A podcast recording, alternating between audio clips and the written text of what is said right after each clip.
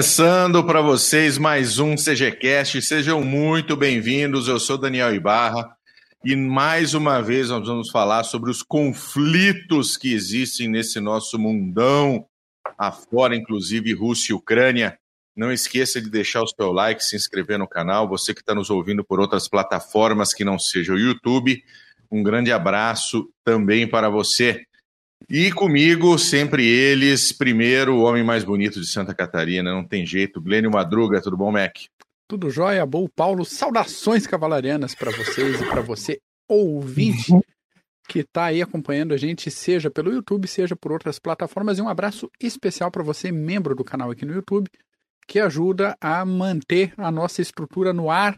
E o convite para você que não é membro do canal, considere considere com parcelas pequenininhas dentro do que couber no seu orçamento ajudar a gente aí a manter as atividades. Muito bom. Conosco também meu querido amigo, o homem que está lá cercado em Minas Gerais, professor Renato Kloss. Tudo bom, Paulo? Tudo bom, Bull, Mac, saudações segianas. Quanto tempo? Quanto tempo, né? não? Há quanto Duas tempo? Duas semanas sem você. Morri de saudade, saudade desse Isso. sorriso lindo. Vamos chegar quebrando tudo aí de novo com a Ucrânia e outros conflitos. Temos, temos outros que conflitos. Não adianta, sempre vai ter uh, um conflito aqui ou, ou, lá, mas não vai acabar nunca. Muito bem, eu quero só fazer uma citação. Antes, essa semana, no dia 1 de maio, a Grã-Bretanha fez 315 anos do ato de união entre os reinos da Escócia e da Inglaterra, a Inglaterra cuja país de Gales já fazia parte ali como nação. Então, uh, lá em 1707, numa negociação que durou décadas e décadas, podemos falar até praticamente 100 anos, finalmente os reinos da Escócia e da Inglaterra se uniram dentro do Reino Unido da Grã-Bretanha, ainda sem a Irlanda nesse, nesse pacotão, 315 anos. Mas, Mac, vamos começar lá falando desse update dos conflitos pelo mundo? Sem dúvida, sem dúvida. Vamos dar uma passada geral por aí. E a gente começa falando de guerra civil na Somália. O grupo terrorista Al-Shabaab comunicou ao mundo que matou mais de 170 soldados do Burundi. Esses soldados faziam parte de uma força da União Africana na Somália e depois da nessa ação na qual problema aqui com, com, com conjunções de frase. É, nessa ação, onde eles mataram, pronto, 170 soldados, ainda usei errado, onde? Enfim, eles tomaram controle também da base da União Africana, da qual faziam parte esses soldados do Burundi, ok? Essa base fica localizada a cerca de 130 quilômetros a nordeste da capital Mogadíscio. Apesar dessas informações ainda não terem sido confirmadas, por observadores independentes, é certo que diversos tiros foram ouvidos pela população da região e testemunhas viram até armas sendo disparadas de helicóptero. Então, alguns moradores da região também já falaram que pelo menos três civis morreram nesse, nesse ataque. Esse atrito aí faz parte da Guerra Civil da Somália, que começou lá em 1991 e que permanece até hoje dando trabalho, aí, principalmente hoje em dia, entre os fundamentalistas islâmicos do Al-Shabaab um grupo que surgiu só em 2004, e as autoridades do governo central. Atualmente, as grandes cidades da Somália estão relativamente livres do Al-Shabaab, mas o Al-Shabaab controla áreas muito importantes do interior, da área rural do país. Então, na Somália, segue tudo soltando faísca, como a gente já comentou em outro episódio aqui do nosso podcast também. Segue tudo normal. Infelizmente. Se, exatamente, segue tudo, tudo normal tudo, na Somália. Tudo como antes no Castelo de Isso. Abrantes. Exatamente. Uma boa noite aqui para o Emilson, para o Veider, para o nosso querido Patton. Boa noite, Patton. Um grande abraço para ti. O que mais, Mac? Mais mercenários russos envolvidos em atrocidades. Quem diria, hein? Quem diria? Não! Ah, é? Dessa vez a gente não está falando de encenação de valas coletivas para 300 pessoas no Mali como a gente já comentou também. Essa semana, agora, algumas testemunhas afirmaram que em meados do ano passado, e a informação só veio, só chegou agora, no ano passado, alguns guerreiros que falavam o idioma russo se vestiam como russos tinham trejeitos de russos, enfim, executaram pelo menos 12 civis desarmados na República Centro-Africana. E a maioria deles foi enterrada em uma cova rasa do lado da estrada. Esses civis teriam saído da cidade de Bossangoa em torno das seis da manhã, saíram com as suas motocicletas e foram parados em um bloqueio a cerca de 12 quilômetros da cidade, que é um ponto que era frequentemente patrulhado ali pelos russos. Aí que os russos renderam os civis, todo mundo mão para cima, joga o celular na, na beira da estrada, aquele esquema todo, espancaram os caras, executaram um por um na beira da estrada, mas no meio da confusão, da gritaria, dois desses civis conseguiram dar linha e ir embora. Além disso, informantes do país acusam mercenários russos de sistematicamente cometerem violações de direitos humanos, principalmente em áreas próximas a regiões de exploração de diamantes, de ouro, de urânio, e isso acontece desde 2019, pelo menos sem qualquer tipo de punição. Em alguns desses lugares, é possível encontrar pessoas que foram submetidas a técnicas avançadas de interrogatório aqui, com, com quantas aspas você ouvinte preferir, incluindo enforcamento com correntes, tijolos enfiados na boca seguido de chute e amputação de dedos. Nesse ponto, acabou a monetização. A partir desse momento, quem quiser contribuir com o Clube dos Generais pode mandar um superchat para nós, pode se, se tornar um membro do canal aqui no YouTube, pode mandar um pix para o e-mail estadomaiorcg.gmail.com que pelo YouTube acabou. É sabido que existem mercenários do grupo Wagner em praticamente todos os países do continente africano, mas ao menos oficialmente a República Centro-Africana nega ter contratado pessoal da Wagner para patrulhamento e operações internas. Então, um diz que não tem nada a ver, o outro também diz que não tem nada a ver. Foram fantasminhas, tá Gasparzinhos, Gasparzinhos russos que fizeram. Exatamente. É, e agora, coisa, né? um apanhado de um monte de coisinha aqui. Outras atualizações de menos impacto, pelo menos menos impacto na mídia internacional, incluem o sequestro de um trem na Nigéria. Oh, Esse sequestro, 62 pessoas estão sendo usadas como escudo humano pela segunda vez nos últimos seis meses. Não as mesmas pessoas usadas como escudo humano. É o segundo sequestro. Ah, de deve, deve ter algum meses. sortudo ali no meio, Mac. Eu não Sempre duvido. tem um sortudo. Sempre tem um sortudo. Não tem o japonês que saiu de Hiroshima e foi para Nagasaki e pegou as duas bombas? Levou duas bombas. Exatamente. Sempre tem um sortudo. Exatamente. Na Síria, a economia anda piorando ainda mais, mais do que nos últimos anos, então voltaram até os blackouts de energia elétrica. A população está tendo que se virar de novo com lamparina a óleo, lamparina a querosene, se o pessoal quiser alguma iluminação à noite. O negócio está mais difícil que na época que a gente uh, vinha acompanhando pela mídia internacional mais frequentemente questão da, da guerra civil, lá na Síria. No Iraque, a briga recomeçou no norte do país nesse domingo agora, quando o exército iraquiano lançou uma operação contra militantes do YBS, que é um grupo dissidente ligado ao PKK, ao tal do Partido Trabalhista do Kurdistão, que a gente já comentou semana passada, quando esse pessoal tomou um sacode dos turcos e os iraquianos ficaram assim: qual é, fi, assim, invade meu país para bater nos caras, avisa antes, pelo menos, né? Me né? chama. Exatamente. Me chama. Me chama, exato. O conflito entre o exército iraquiano e o YBS continuou ontem, segunda-feira, com várias escaramuças, estradas sendo minadas e até ação de atiradores de precisão contra o exército iraquiano. Enquanto tudo isso acontecia, a missão da ONU na região apelou, por favor, né, por gentileza, vamos acabar com a violência, mas não fez pediu nada. com carinho, pediu com pediu carinho. com carinho. Continua a briga entre a França e a Rússia, também naquele update que a gente fez semana passada. Os russos teriam matado alguns civis e encenado uma situação para culpar os franceses. Aí os franceses estão putos, com toda razão. Os russos negam até o envolvimento do grupo Wagner na região. E o governo do Mali, que confirma o envolvimento do, do grupo Wagner nas operações internas, estão trocando os franceses pelo, pelo Wagner, já aproveitaram e cortaram todas as relações, os acordos de defesa com a França. Então está todo mundo indignado na situação. Aí. Substituição.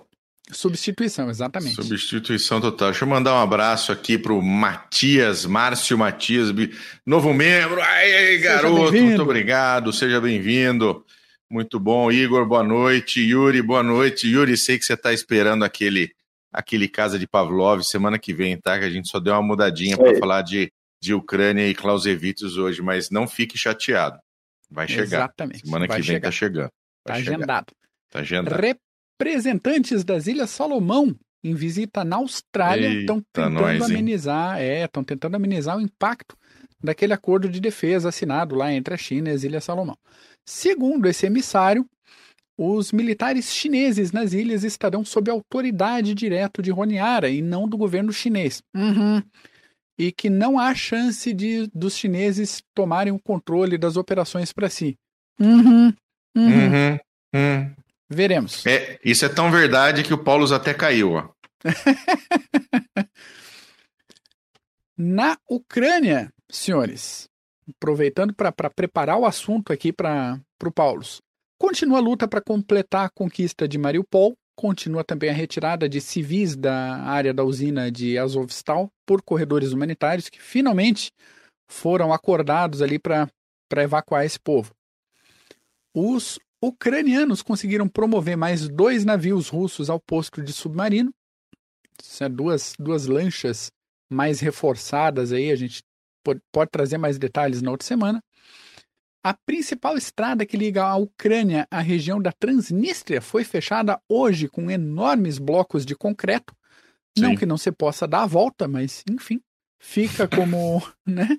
Fica como símbolo de protesto.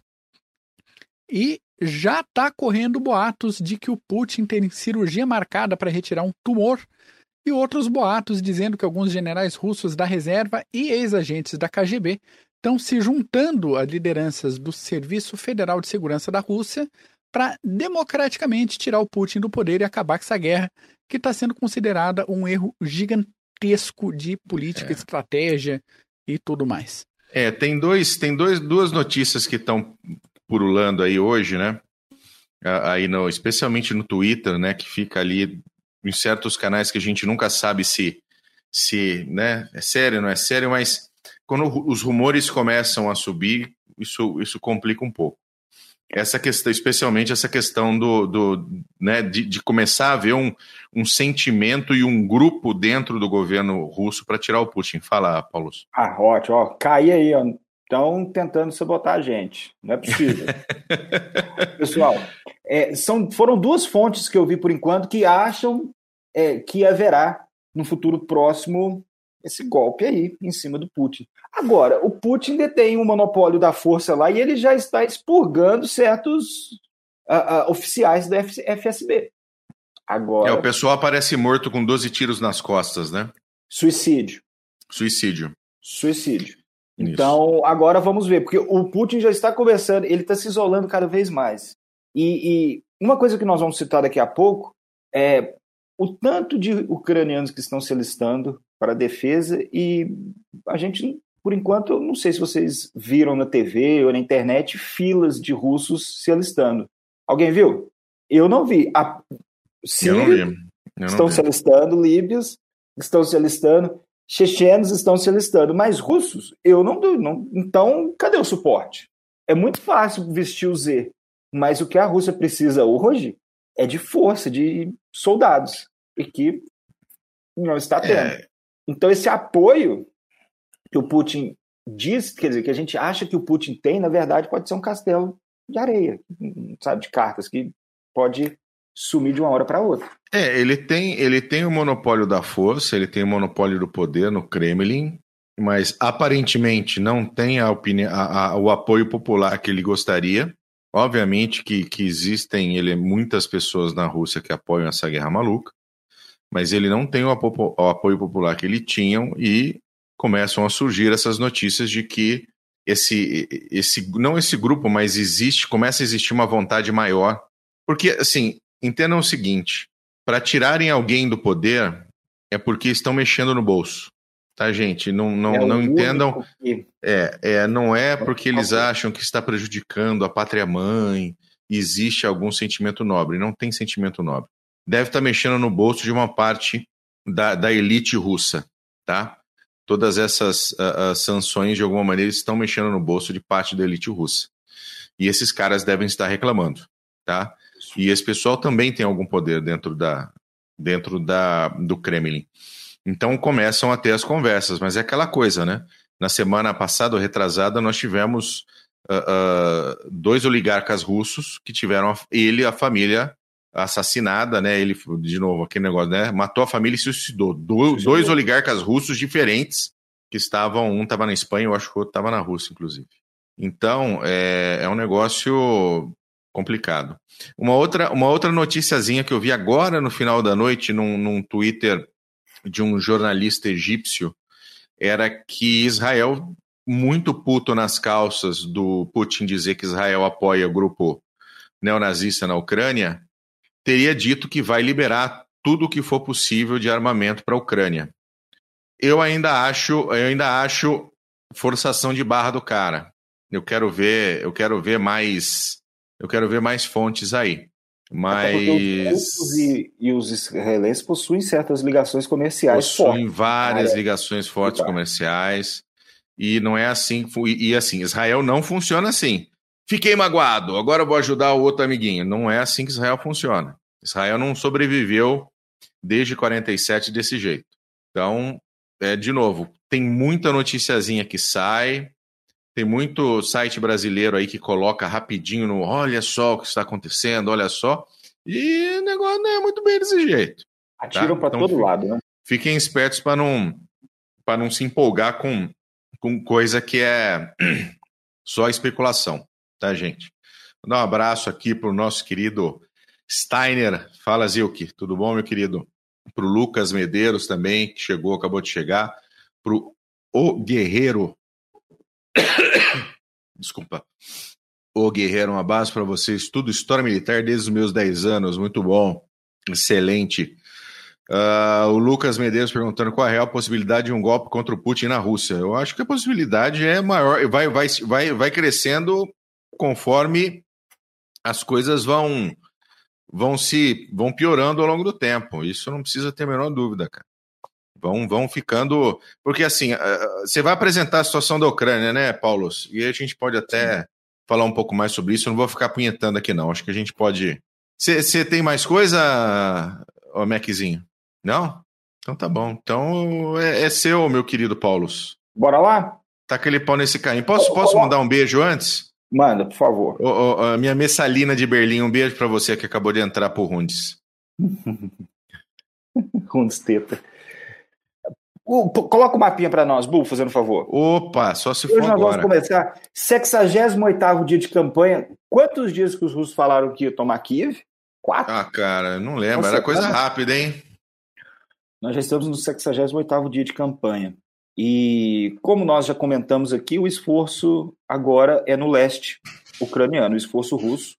Eles estão tentando é, tanto pressionar na região de Luhansk, claro, saindo da Rússia, Luhansk, Donetsk, mas estão tentando pressionar também, e quem sabe, uh, uh, em uma manobra, cercar essas forças ucranianas através de Izium, Kharkiv de um lado, e algumas forças que agora estão saindo de Mariupol. Então, a situação no campo de batalha é essa. Nós temos os russos também se reagrupando para atacar rumo a Kherson e Mykolaiv. Então, ali, quem sabe, um ataque rumo a Odessa. Talvez pelo mar, quer dizer, pelo mar não, né? Porque o Moskva está junto do Bob Esponja, mas, né? Mas, quem sabe, os russos conseguem atacar, chegar até Odessa. Muita gente acha que os russos, a ideia é chegar até Odessa, juntar com a Transnistria e deixar a Ucrânia apenas a parte interior. E o que isso iria, isso iria atrapalhar muito a Ucrânia através das exportações, tudo o acesso ao Mar Negro. Só que isso a gente vem falando isso aqui direto. É, campanha, na situação no campo de batalha, e geralmente a gente vem falando dos russos. Problema de logística, é, falta de a, a, suporte, falta de superioridade numérica, mas pouca coisa a gente encontra hoje em dia sobre a Ucrânia, sobre a defesa da Ucrânia. A única coisa que a gente sabe é que a Ucrânia está se defendendo e, com a ajuda dos aliados, estão repelindo os russos por enquanto. Uma heróica resistência, diga-se de passagem. Mas para analisar a Ucrânia, vamos analisar um pouco a Ucrânia, vamos sair um pouco dessa órbita russa. A gente tem que analisar com Clausewitz. Essa campanha na Ucrânia é pode ser entendida, principalmente a defesa ucraniana, através do livro 6 do Clausewitz, do livro do Clausewitz. Do Clausewitz aqui também. Outro também. Todas as traduções possíveis. Por favor, leiam Clausewitz, principalmente o livro 6, que ele fala da defesa e o ataque. Então, Clausewitz foi muito mal compreendido, principalmente na época da Primeira e pós-Primeira Guerra Mundial, porque aqueles ataques em massa, ofensiva total, e muita gente culpou Clausewitz, coitado. Clausewitz já tinha morrido já há um tempão, estavam culpando Clausewitz pelo, pela guerra total. Mas, na verdade, Clausewitz não pregava a ofensiva. Claro, a ofensiva tem suas vantagens, só que Clausewitz, Clausewitz disse a superioridade da defesa sobre o ataque é imensa. A defesa é superior ao ataque. Nós temos que se lembrar que a defesa é apenas preservar e o ataque você precisa adquirir, o que é muito mais difícil. E a defesa, segundo Clausewitz, não é você apenas se defender e ponto final. É você se defender e atacar quando possível, sempre atacando. Agora nós já estamos falando em bombas caindo sobre Kursk, sobre Belgorod. Os ucranianos estão atacando, atacaram na frente de Kiev, repeliram os russos, estão agora na defesa no leste ucraniano. Inclusive então, ataques em solo russo, né, Paulo? Exatamente. Esses ataques aéreos. E, e é para mostrar que, olha, nós podemos sim. E vocês disseram que iríamos cair, é, cair em uma semana, quatro, cinco dias? Não sei. Estamos aqui até hoje. E se lembrem, a defesa, todo problema, quer dizer, todo problema do ataque é ponto para defesa. Se você tem falta de superioridade numérica, é ponto para defesa. Se suas tropas estão cansadas de tanto marchar, é ponto para defesa.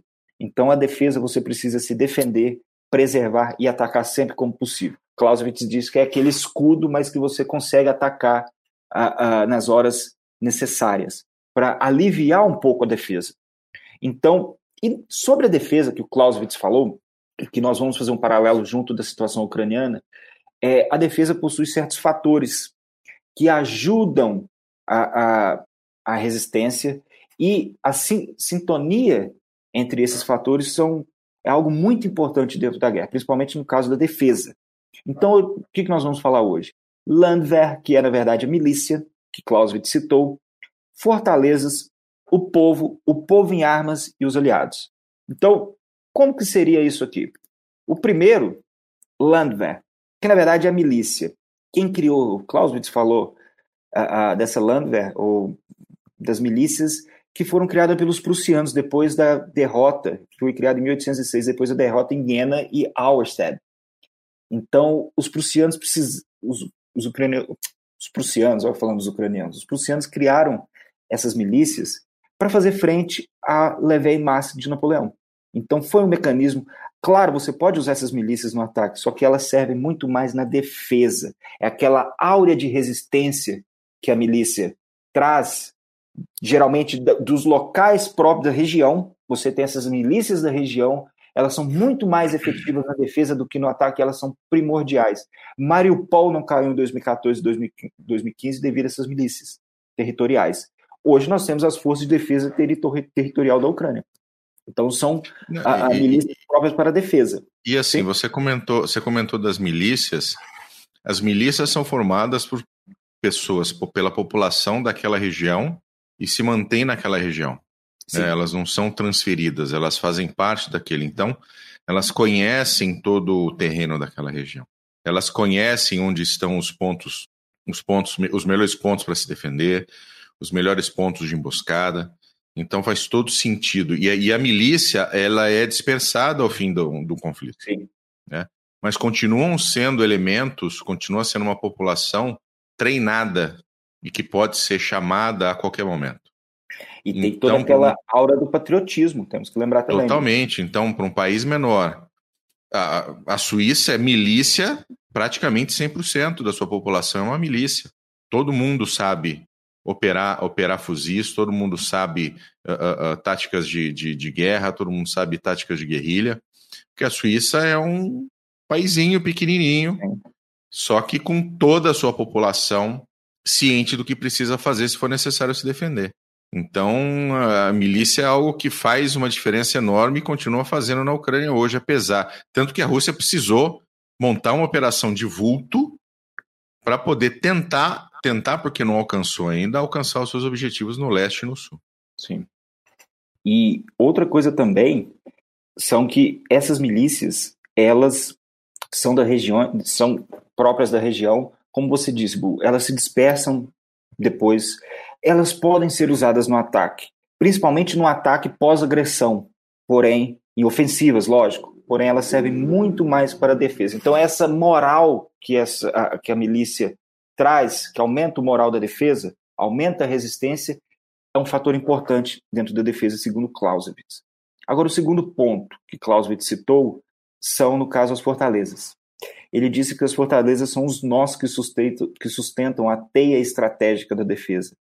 E nós temos que, hoje em dia, claro, na época de Clausewitz, das guerras napoleônicas, eram fortalezas. Hoje em dia são as cidades, os centros urbanos, as bases militares. Qual, tirando Mariupol, que os russos cercaram e foram entrando aos poucos, Kharkiv não caiu, Kiev não caiu. E são todas são todos essas fortalezas são pontos que sustentam a defesa, porque sua influência vai além de suas armas. Ela tem uma influência moral e lógico, ela ajuda em termos logísticos na sua defesa. Então, segundo ponto, e que os ucranianos vêm usando isso de forma perfeita são as fortalezas. Apenas Mariupol que caiu depois de muita luta, diga-se de passagem. O outro ponto que nós citamos, quer dizer, nós citamos, que nós citamos agora, que Clausewitz citou, é o povo. E o povo, na verdade, é a moral, a força moral para a defesa. Nós temos que se lembrar que Clausewitz disse que, na verdade, uma contribuição de uma pessoa é imperceptível, é como se fosse uma gota d'água em um rio. Só que quando ela se acumula com outras pessoas e toda essa força de vontade, você cria uma atmosfera voltada para a defesa. Então, toda essa resistência o povo. Nós temos, a, a, nós vimos no começo da guerra as, a, as famílias fugindo para a Polônia, para a Europa, outros locais, enquanto que os pais ficavam para a defesa. Não importa se está dirigindo um caminhão levando a, a comida para o fronte, por exemplo, todos estão participando. Muito diferente, como nós citamos agora há pouco, na questão dos russos. Os russos, nós não temos filas a, de jovens se alistando, de pessoas de meia idade. Não, não, por enquanto não tem isso. Sim, na Síria tem, a, a, na Líbia, outros países da África você acha, na Chechênia, mas não na Rússia. Então, o povo também, esse chamar às armas, também é um fator importante nessa defesa e que os ucranianos entenderam muito bem. É aquela defesa total. São todos os ucranianos em um prol apenas de se defender, apenas a sobrevivência. Outro ponto, o povo em armas. Isso, Clausewitz citou que o povo em armas é como se fosse uma névoa. Como assim uma névoa? É aquela névoa que permeia todo o campo de batalha. É você, é o assédio constante da população na defesa contra o seu adversário. O povo em armas é o soldado no fronte, são os jovens montando coquetel, coquetéis molotovs na retaguarda, são os fazendeiros rebocando os tanques russos na linha de frente, todo o povo em armas em prol da defesa. E Clausewitz fala que é uma névoa que vai se a, a, a, expandindo no campo de batalha e que pode atacar a qualquer momento com a força aterradora. Um trovão, praticamente. E isso nós temos também na Ucrânia. Aí, de novo, toda a população voltada para a defesa. E o povo em armas, nós temos todos os tipos. Uma ideia também da, da Levé em Masse do Napoleão, mas todos da população participando do esforço de guerra. Exatamente. Deixa eu mandar um abraço para Marlene, que chegou por aí também. Marlene Teixeira, um abraço. Mandar para o Pedro Goulart, chegou também. E assim, a, questão da, dos russos, né, dessa falta, essa falta enorme da, do que se vê dessa vontade do russo de lutar, de lutar ele vai lutar para quê? Qual, qual é? Isso não é a grande guerra patriótica, né? O país, o, país, o país invadido é a Ucrânia, né? o país que, que, tá se, que está sendo uh, uh, uh, faltou aqui, né? É muito, muito trabalho hoje. Mas assim, o país invadido é a Ucrânia. O, o, o país que está sendo agredido é, é, é, é a Ucrânia. E, e, e, e, lá na Grande Guerra Patriótica foi a União Soviética. Sim. É, um, é, um, é uma outra motivação a defesa que nós vemos na Ucrânia foi a defesa dos russos na Guerra Patriótica. Exatamente. Fala, Mac, o que você queria falar? Não, puxando um comentário do Gustavo aqui de existe algum cenário em que a guerra não chega a um fim definitivo e fica se arrastando até longuíssimo prazo. Ele ainda deu o exemplo aqui de várias guerras da Rússia meio que nunca acabam. É, é, ver as guerras da Rússia, por exemplo, do século XIX, a, a quantidade de guerra entre a Rússia e a Turquia, só para dar um, um microfronte, né? Se a gente pensar em, em situação contemporânea, Guerra da Coreia não terminou oficialmente ainda. A Guerra Civil de, de, Angola foi de 75 a 2002 e arrisca de vez em quando voltar. É, a gente tem algumas situações, até a própria questão da Rússia com a Ucrânia agora, com a tomada de em 2014 ali da Crimeia, não a Ucrânia não tinha força para tomar de volta a, a, algumas regiões do leste, nem de tirar os russos da Crimeia, nem de dizer que não ia ficar daquele jeito e a Rússia também não invadiu e ficou um negócio meio dito pelo não dito, né? Então é, é razoavelmente bem, bem comum esse tipo de situação. Eu já não acho que, a, a claro, a, existem possibilidades, mas eu não acredito que essa guerra há de se estender muito devido ao dinheiro. Há muito, muito diferente o esforço que os russos estão fazendo na Ucrânia é bem diferente de alguns ataques, algumas guerras limitadas que a gente que nós a, a, já discutimos aqui. Então, é, Sun Tzu falou isso, que campanhas prolongadas sempre é, é, é perigoso, porque você drena o dinheiro do Estado e você vira presa fácil para outros oponentes, aquele que vai te ajudar e depois, ó. Então, numa guerra prolongada, quem só tem a perder é os russos. Claro, os ucranianos ainda, o que nós vamos falar agora dos aliados, os ucranianos ainda possuem os aliados para ajudar. Quem está ajudando a Rússia? Então, eu não acredito que por agora, que quer dizer, é, eu acredito que haverá um, um, não se estenderá por muito tempo devido a essa questão uh, do financiamento da guerra, que é muito difícil. Os russos estão perdendo muito dinheiro, ainda mais com as sanções e os outros problemas também. É, e assim, a hora que acaba a sua reserva, você tem que imprimir dinheiro e você imprime dinheiro, você começa a gerar inflação automaticamente. Então você gera uma recessão, você gera uma crise, você começa a não mais gerar riqueza dentro do seu país. A vantagem da Rússia é que ela tem a questão do petróleo e do gás. Tá? Muitos países da Europa não pararam de comprar o gás russo e, inclusive, mudaram o seu, seu fator de pagamento para o rublo, porque dependem de maneira muito forte do gás russo e do petróleo. Isso ainda acontece. Então a Rússia continua recebendo bastante dinheiro, bastante dinheiro que consegue sustentá-la apesar de todas as sanções, que a gente já falou que sanção é muito mais política do que efetiva. Mas eu acho que o problema russo não é nem dinheiro. O problema russo é efetivamente executar a guerra. A gente falava aqui antes, né, quando a gente não acreditava que o Putin fosse ser louco bastante para iniciar essa guerra. É guerra, além de gastar muito dinheiro, você precisa de uma logística, de uma estrutura muito, muito, muito foda para fazer ela funcionar. Sim. Tá? Ainda, ainda mais hoje em dia. Muito, muito foda. E a gente já viu que os russos não têm a menor capacidade de fazer ela funcionar de acordo.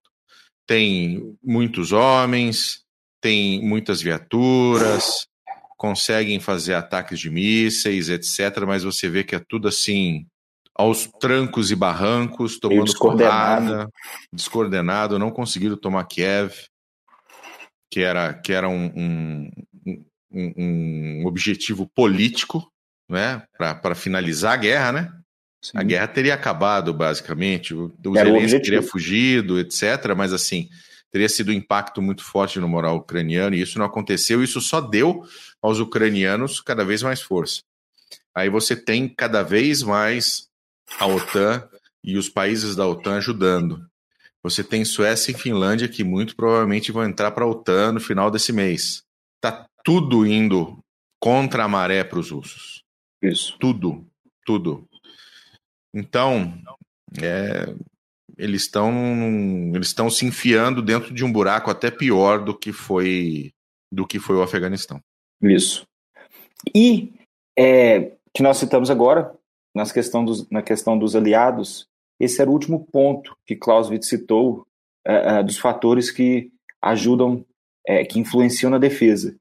A, Clausewitz disse que a, os aliados são a última linha de defesa e que você precisa de ter aliados que queiram manter a integridade do seu território. Porque na no, no, sistema internacional e a balança de poder, você possui aliados que apenas estão do seu lado para poder fazer um contrapeso ao outro poder. Não, você precisa, no caso, é mais, mais do que isso. São aliados que Tem... queiram manter a integridade do seu território. Tem duas palavrinhas para isso: land lease. Exatamente. Foi isso que manteve a União Soviética lutando na Segunda Guerra Mundial e que o, o, o Biden reativou, inclusive, na semana passada com o Congresso americano. O Land Lease está de volta para ajudar a Ucrânia. Isso. E é, não só todos os países europeus, porque sabem que se a Ucrânia cair, eles serão os próximos, principalmente os que fazem fronteira ali. Então, a Polônia está mandando blindados já. Nós temos aí o Land Lease dos americanos. Então, vai aumentar ainda mais essa ajuda e isso os ucranianos também conseguiram muito bem essa ajuda. Depois a gente pode citar no outro CGCast os materiais que os ucranianos receberam, os materiais que eles podem receber também, é, é, seria interessante. Só que os ucranianos atingiram. É, eles conseguiram a sintonia entre a milícia, de defesa territorial, Landwehr, Fortaleza, o povo, o povo em armas e as a, a, aliados, no caso, fator aliados. Então toda essa sintonia funcionou muito bem para a defesa, como Clausewitz citou sim, há sim. séculos atrás. E assim, ainda, ainda comentando sobre os aliados, a Rússia conseguiu dar uma sobrevida aí de pelo menos uns 50 anos para a OTAN. Que a OTAN estava se esfarelando. A OTAN estava se esfarelando porque não existia um inimigo comum. Você tem uma série de governos progressistas que o que eles menos querem é investir em, em defesa militar e mais em welfare state, em outros programas sociais inúteis. E você tem. Uh, tudo bem, vamos investir em defesa para quê? Não existe um inimigo. Cadê o inimigo? Tudo acabou, né? A União Soviética acabou, a China é nossa amiga, aquela coisa toda. E isso, a, a, a união da OTAN é ruim para a China também, porque Sim. volta a ter militarmente um grupo de países muito bem armado e organizado. E organizado. Hoje eu ouvi do Twitter, é, que seja um diplomata chinês ou um político citando a OTAN e aqui a, a, a, o diálogo nos anos 90 que a OTAN não iria se expandir um centímetro para o leste.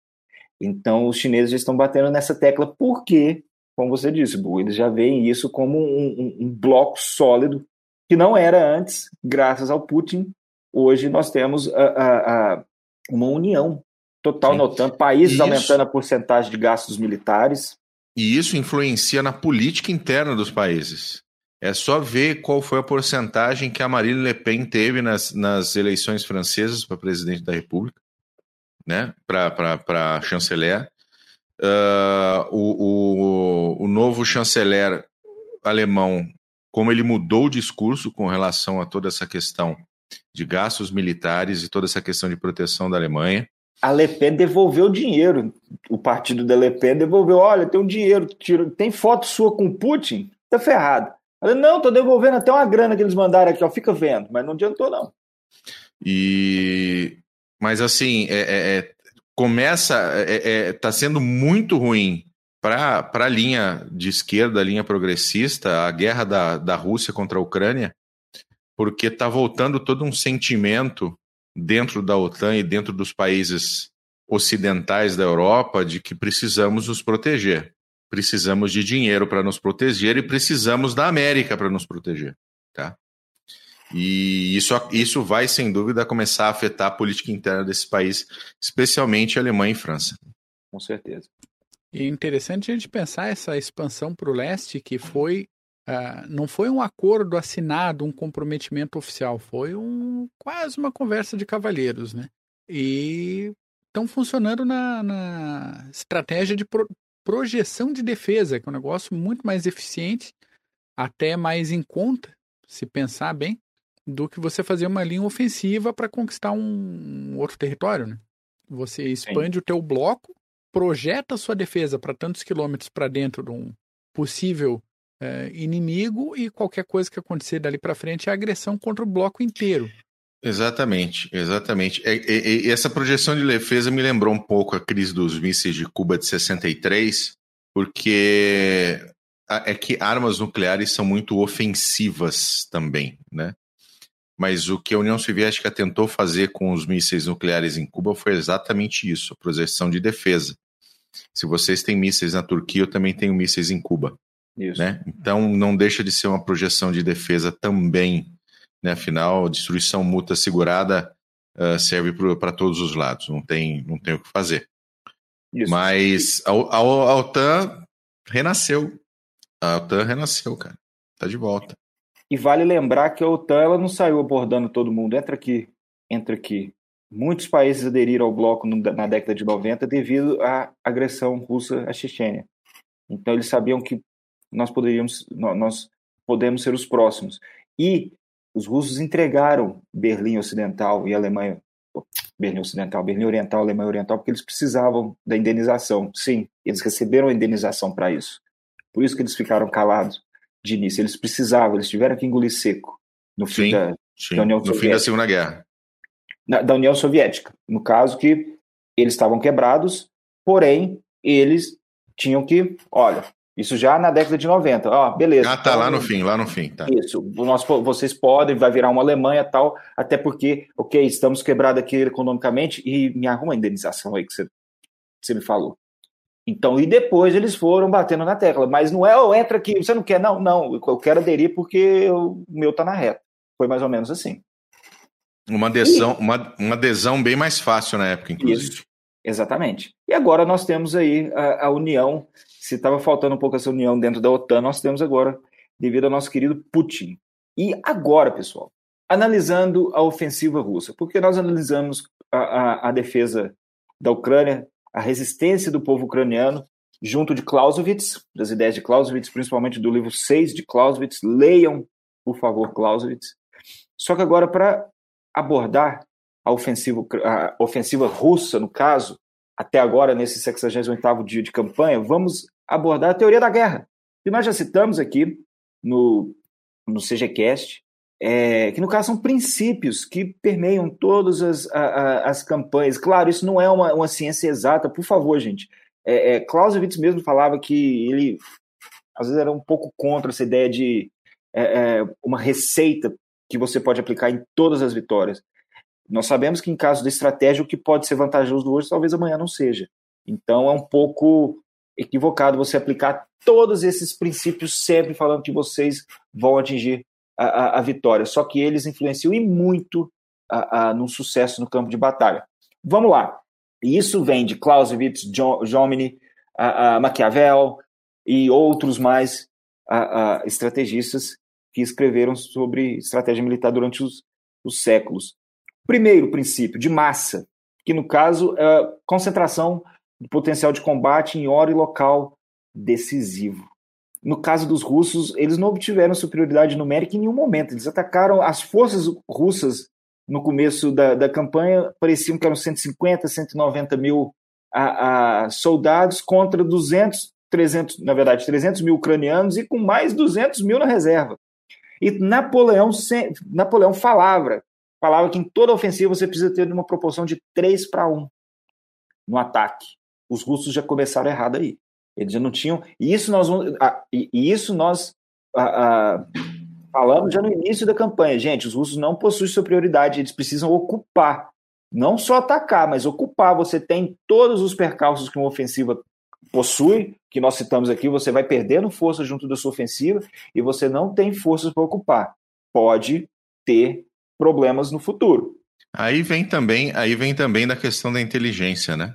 Sim. O que, que foi dito por Putin sobre como seria como, como seria essa ofensiva e de que você não precisa de, de superioridade numérica, mas vai ser mamão com açúcar. Mandar um abraço pro Cota aqui, o, o, o, o fantasma de Toledo está aqui também.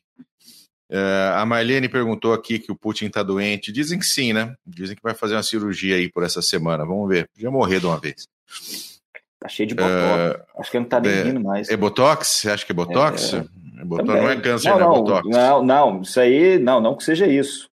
Só que ele deu uma inchada boa nos últimos anos. Deu, né? Deu um Deu uma, deu uma inchada boa. Deu. Mas, assim, essa, essa questão é muito da inteligência russa e muito dos erros da inteligência russa de falo a verdade ou minto pro chefinho, né? Eu falo que o chefinho que eu ouvi, falaram que o chefinho que eu ouvi, tomaram que até roncaram e aí muita gente morreu. Isso. E a, a, temos que lembrar também que junto dessa inteligência falaram que, olha, pode entrar que os ucranianos vão te receber de braços abertos. Gente, quem falou isso pro Putin? Tem, esse cara está em Vorkuta. Uh, aonde? É, é, Magadan, porque foi. Deve ter sido o primeiro. Virou foi. adubo na Sibéria já. É, ou então virou girassol na Ucrânia, que é outra também que aquela senhora que falou: Deixa eu colocar uma Pode semente ser. de girassol nos seus bol no bolso de vocês, que pelo menos vai nascer alguma coisa aí daqui uns anos. Segundo princípio, princípio do objetivo, que é direcionar cada operação militar para um objetivo claramente definido, decisível e atingível. Pessoal, quantas vezes nós já falamos aqui, meus queridos, dos objetivos russos? Quantas vezes eles já trocaram? Era Kiev, situação deu ruim, trocaram para o leste, e agora parece que eles querem também a parte sul. Então, essa questão do objetivo, nem os russos, nem Putin está decidido. O que, que ele quer, na verdade? Isso atrapalha no campo de batalha. Atrapalha muito. Você tem que. Você tem que mover toda uma logística. Você tem que mover todo mundo. Eu não sei como é agora, tá? Mas na Segunda Guerra Mundial, para cada homem no fronte de batalha, você tinha cinco homens para que esse homem no fronte, de, no fronte de batalha pudesse lutar, tá? Então era cinco homens para que um pudesse ir lá na frente lutar. Então eram cinco homens para ter armamento, para ter transporte, para ter alimentação, pagamento, tudo que você possa imaginar. Tá? Cinco para um. Eu não sei como é hoje na Guerra Moderna, para ser bem sincero. Então você fazer uma mudança de frente de batalha, de objetivos, de um lugar para o outro, mesmo que, mesmo que quando você olha no mapa parece pertinho, não é assim que funciona. E, e não é nós fácil. temos que lembrar também Bull e Mac, que você precisa do apoio na, a, a, no seu território, o apoio da sua população. E se você começa falando que, olha, nós vamos desnazificar os ucranianos, e depois fala, não, não vamos não, nós só vamos conquistar o leste, e aí o apoio? Pô, eu tô falando, o cara nem, nem, nem o líder uh, uh, se decidiu qual objetivo nós possuímos, e isso atrapalha no campo de batalha, sem dúvida nenhuma, na ofensiva russa, no ataque em geral. E logo depois começa o assunto. Tá, meu filho morreu. E aí, morreu para quê? Isso. Aí vira o jogo. É, próximo princípio. Princípio da ofensiva, que significa você obter, manter e explorar a iniciativa sempre. Logística falha, isso ferrou é, é, é os russos nesse quesito. Então, a logística, o, os problemas logísticos dos russos atrapalharam esse princípio da ofensiva. Eles não conseguiram manter o ímpeto. Então, quando nós vimos aquelas a, a fileiras de caminhões, de transportes, é, a logística falhou e ela não conseguiu sustentar o ataque da forma que deveria. Mais um princípio que os russos não obtiveram sucesso. Outro princípio da surpresa, que, é, que significa atingir o inimigo no momento e no lugar para ele, por ele inesperado, no caso. Podemos falar que a frente de Kiev era um pouco de surpresa em questões a, a, a, gerais. Ninguém acreditava que os russos iam atacar já rumo à capital. Só que os russos já estavam um ano ameaçando que iriam atacar. Então o fator surpresa ali não, não funcionou muito. Ah, tá todo mundo juntinho lá em, na Bielorrússia, pô. Viu? Então, olha, surpresa. Outro ponto que os russos não conseguiram, obti não obtiveram sucesso, e esse foi um dos mais desastrosos, porque quando já atacaram, já, as defesas ucranianas já estavam prontas esperando os russos, caso eles resolvessem mesmo atacar. Então, o fator surpresa também foi por água abaixo. Outro princípio, princípio da economia de forças, que é alocar poder de combate mínimo essencial para os esforços secundários. A logística falhou, falta de materiais, falta de soldados, todos atrapalharam esse princípio da economia de forças. Então, os russos, eles não obtiveram, não conseguiram separar suas forças para os objetivos em questão e por isso no final eles tiveram que se retrair da frente de Kiev, foram para o leste devido a esse problema. Então eles não conseguiram dividir de forma correta o tanto de força que eu preciso para cercar, conquistar Kiev, Kharkiv, a, Kherson, Mariupol, e agora eles perderam muito tempo com isso. Isso é fato. Total, e assim, é, é, pessoal, o que ganha guerra é logística, tá? Não é uma super arma. Estratégia para amadores. Estratégia logística é, para os profissionais. Logística para o profissional. É, não é super armas, super canhões, o torpedo da morte, o míssil do, do fim do mundo. Isso não ganha guerra. O que ganha guerra é logística. É o seu soldado bem alimentado e bem armado, o seu, o seu blindado funcionando, o seu APC funcionando. Tudo isso é o que faz com que a sua guerra possa ser vencida.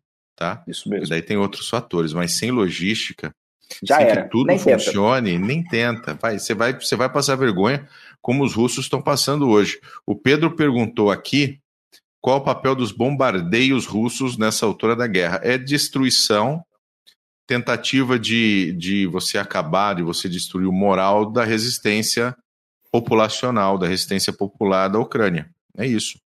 Tá? Como já aconteceu, como aconteceu na Segunda Guerra Mundial, e a gente já avisa, a não ser que o bombardeio mate pessoas, né? Isso não funciona. Isso só dá o, o efeito é contrário. Tá? Ah, isso que eu ia chegar.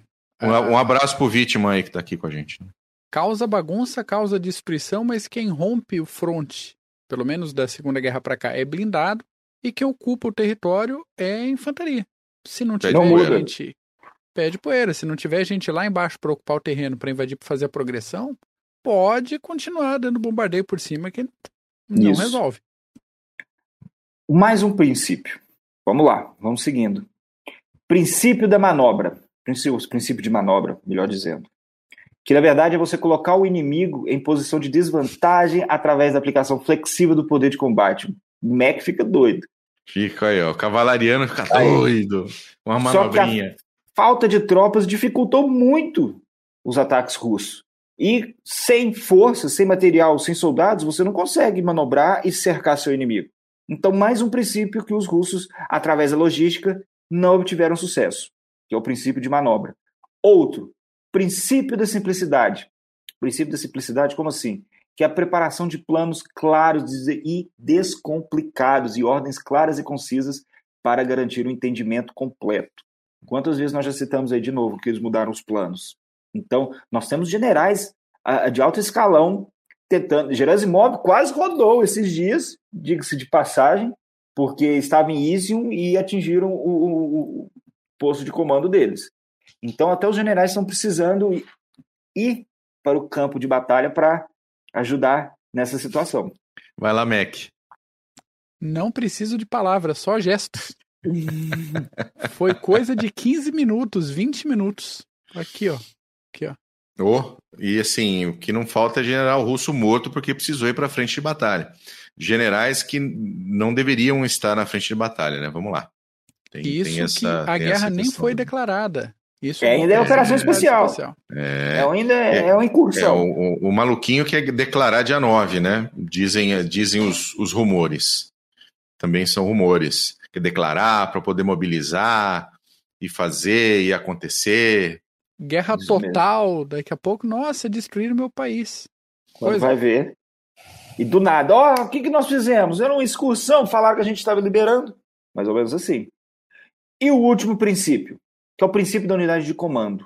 Que você precisa, ah, ah, que para cada objetivo você precisa ah, assegurar uma unidade de esforço sobre um comandante responsável. Os russos já trocaram de comandante duas vezes, é, mandando generais para o campo de batalha para tentar ah, ah, ah, consertar um pouco essa falta de coordenação.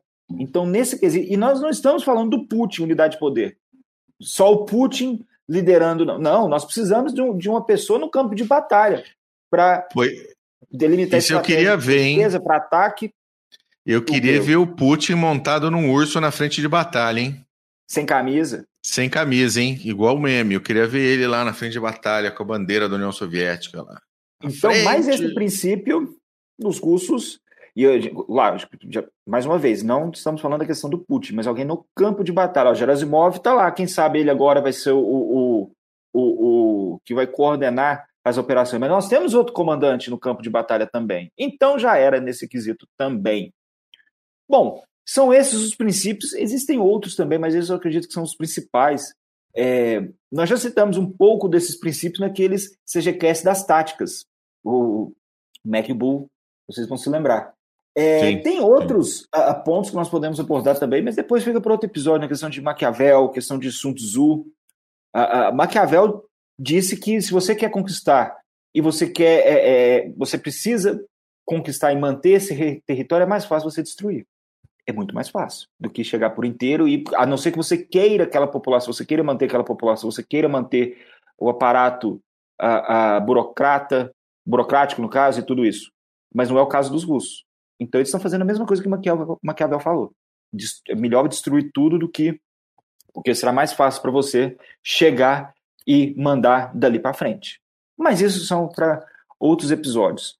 Esse, esse episódio hoje foi apenas para a gente. Uh, vamos mudar um pouco, porque geralmente a gente uh, uh, traz as notícias do campo de batalha. Vamos analisar um pouco a defesa e a ofensiva, a defesa ucraniana e a ofensiva russa através dos teóricos estrategistas. Né? Muito bom, muito bom. Até o, o, o Gustavo Grosso comentou aqui, né? Campanha está um sucesso, mas precisamos trocar de comandante. É mais ou menos isso mesmo. É da experiência, da rodagem. É, roda... da quilometragem, tem que dar uhum. quilometragem pro pessoal. Não tem jeito. Muito bom, senhor Paulo. Excelente, excelente live hoje, excelente podcast. Muito bom. Você tem alguma, alguma sugestão de leitura? Além de Clausewitz? Existe um site, eu quero. Uh, uh, ah, não. Além de Clausewitz, em que, nas questões estratégicas, é, Clausewitz, Jomini, eu acho que esses dois são bem importantes em questão de operações. Clausewitz vai até mais que isso. É, é, mas nas questões de operações, eu acho que todo mundo deveria ler Tucídides, Maquia... Tucídides, A Guerra do Peloponeso, Maquiavel, O Príncipe e, e a Arte da Guerra, de Maquiavel, Clausewitz e Jomini. Depois vem, existem outros, mas esses, pessoal, leiam. Se vocês querem entender a guerra, a natureza da guerra, a guerra como ela é, a guerra não mudou. O que mudou agora são a tecnologia, que agora é mais fácil você é, é, transmitir informações, só que a natureza humana não muda. Então, esses teóricos foram os que, uh, uh, como podemos, podemos dizer assim, que eles escreveram os melhores tratados sobre a guerra até hoje. Então, Sim. Tucídides, Maquiavel, o príncipe arte da guerra. Maquiavel é excelente também, todo príncipe mundo deveria é fantástico, ler. É fantástica a leitura. É, é, Jomini... Você já tem um pezinho, se você já é meio, meio sociopatinha, vai. vai, é, vai e nossa, então vai, vai lendo com calma aí e, e vai, vai lendo na moral. Mandar um abraço pro Bélico aqui. Beijo, Bélico. Você está devendo a visita aqui em Campinas, hein? É, mas você ia falar do site Sim. De um website. É, Understanding War. Eu acredito que seja esse o site. Ah, deixa eu ver aqui, que eu acho que ele está até aqui, ó. No caso do site, Understanding War. Eu vou passar o link para o Mac, que eu acredito que seja o melhor site para acompanhar a guerra, que são uh, boletins diários em inglês. Então, vamos dar um jeito aí, né, galera? De boa, boa. aprender a língua aí da rainha para entender um pouco tanto questões operacionais como estratégicas. Acredito que esse é o melhor site. Muito bom. Mac, diz aí para mim. Eu não digo nada, eu só agradeço a aula, a aula Teoria da Guerra hoje, excelente. E todo mundo que participou em comentários, aí, aí. todo mundo que participará depois também nos comentários no YouTube, no Spotify e em tudo mais, todas as outras plataformas aí. E é isso, aguardando já o episódio de semana que vem, ansioso. Muito bom. Casa de Pavlov. Casa de Pavlov, semana que vem, sem falta. Muito bem, meu amigo. Muito obrigado a você que esteja até, esteve até agora conosco. Deixa aí o seu like, se inscreva. Se puder, seja membro do canal. Você que está nos ouvindo por outras plataformas, um grande abraço. Semana que vem voltamos com a Casa de Pavlov, falar um pouquinho sobre Stalingrado. Tá bom? Hum. Mac, um beijo para você. Paulos, muito obrigado pela aula. Que e isso, a gente vai ficando por aqui. Querido. Tá bom? Tá aí o nosso Pix se você quiser fazer uma contribuição mais direta. Tá ok? Grande abraço para todo mundo aí no chat. Obrigado. Falou, galera.